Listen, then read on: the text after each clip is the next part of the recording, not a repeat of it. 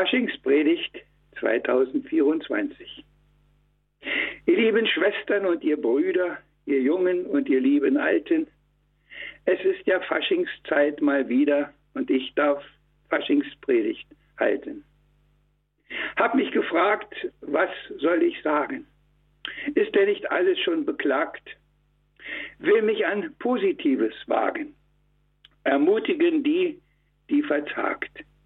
Sehe, was in der Kirche und in Welt es Unheilvolles alles gibt, was auch dem lieben Gott missfällt und weiß, dass dennoch er uns liebt. Drum habe ich Lob und Dank im Sinn, freue mich, dass ich katholisch bin. Ich bin geboren, nicht abgetrieben. Damit fängt gut es schon mal an. Ist heute oft anders, ja, ihr Lieben, wie schwärzlich man erfahren kann wird in die Kirche dann getragen zu werden, ja ein Gotteskind, dem Bösen so zu widersagen, für den so viele heute schon blind. Das Wasser, Zeichen neuen Lebens, das weiße Kleid, das Opferlicht kam bei der Taufe nicht vergebens auf Kopf und Herz und ins Gesicht. Gab bisher meinem Leben Sinn, ich immer noch katholisch bin. Hab all das zwar nicht mitbekommen, ich war ja schließlich noch sehr klein, doch in Familie einer Frommen wächst man da ziemlich schnell hinein. Als Selbstverständlichkeit gilt Beten. Zu Haus, im Kindergarten irgendwann. Es kommt auch das vor Gott hintreten, auch Glaubensunterricht ist dran. Einst gab's ja Sünde noch und Beichte, heute scheint das eher abgeschafft. Die Sünden waren wohl eher leichte unser Gewissen lückenhaft. Heute scheinen manche völlig blind. Ob die gar Heilige schon sind? Mit neun die erste heilige Kommunion. Ab Mitternacht galt Nüchternheit. Aufgeregt waren wir ja vorher schon. Da war schon ein Stück Heiligkeit. Wie sollte es auch anders sein? Kommt in dem unscheinbaren Brot der Heiland selbst ins Herz hinein so man uns streng gebot. Es gab ein Fest, Geschenke auch, nur etwas mehr verhalten.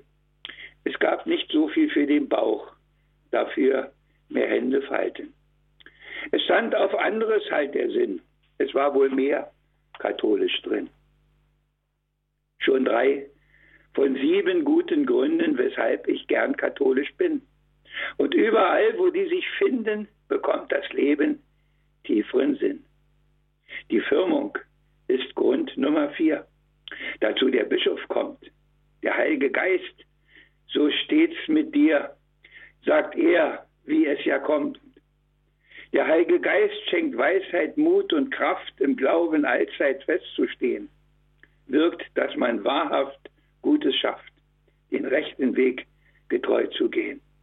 Bewahrt vor manchem her und hin. Welch Glück, dass ich katholisch bin. Auch Nummer fünf ist guter Grund, der Kirche treu zu bleiben. Und auch in Leid und Not, man nicht gesund und manchem üblen Treien, da kommt das Salböl dann zum Zug, zur Stärkung und zur Heilung.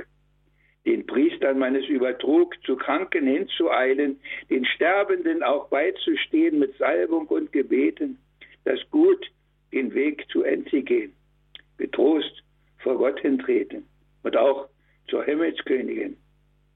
Wie gut, dass ich katholisch bin. Schon fünf der sieben Angebote, die man die Sakramente nennt, mit ihrer ganz besonderen Note, die inhaltlich kaum noch wer kennt, die fast als Dienstleistung man nutzt, wie manches andere auch, und die man gar zu Recht sich stutzt, anpasst, wie man es braucht. Man nimmt es mit, bis irgendwann, dann wird es abgehakt.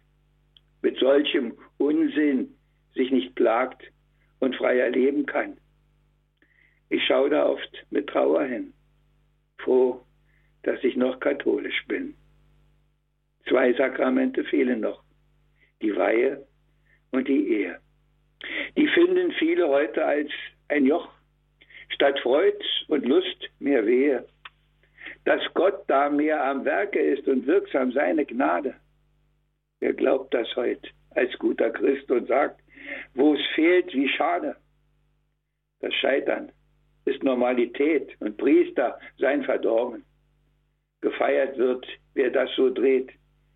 Die Wahrheit scheint gestorben. Wo treibt der Zeitgeist viele hin? Wie gut, dass ich katholisch bin. Partnerschaft ist nicht überholt, wenn auch nicht grad als Ehe. Man ja verschieden ist gepolt, erspart bleibt auch kein Wehe. Und dennoch geht's Jahrzehnte gut, nicht immer nur begeistert. Wo man's mit Gottes Hilfe tut, wird dennoch es gemeistert.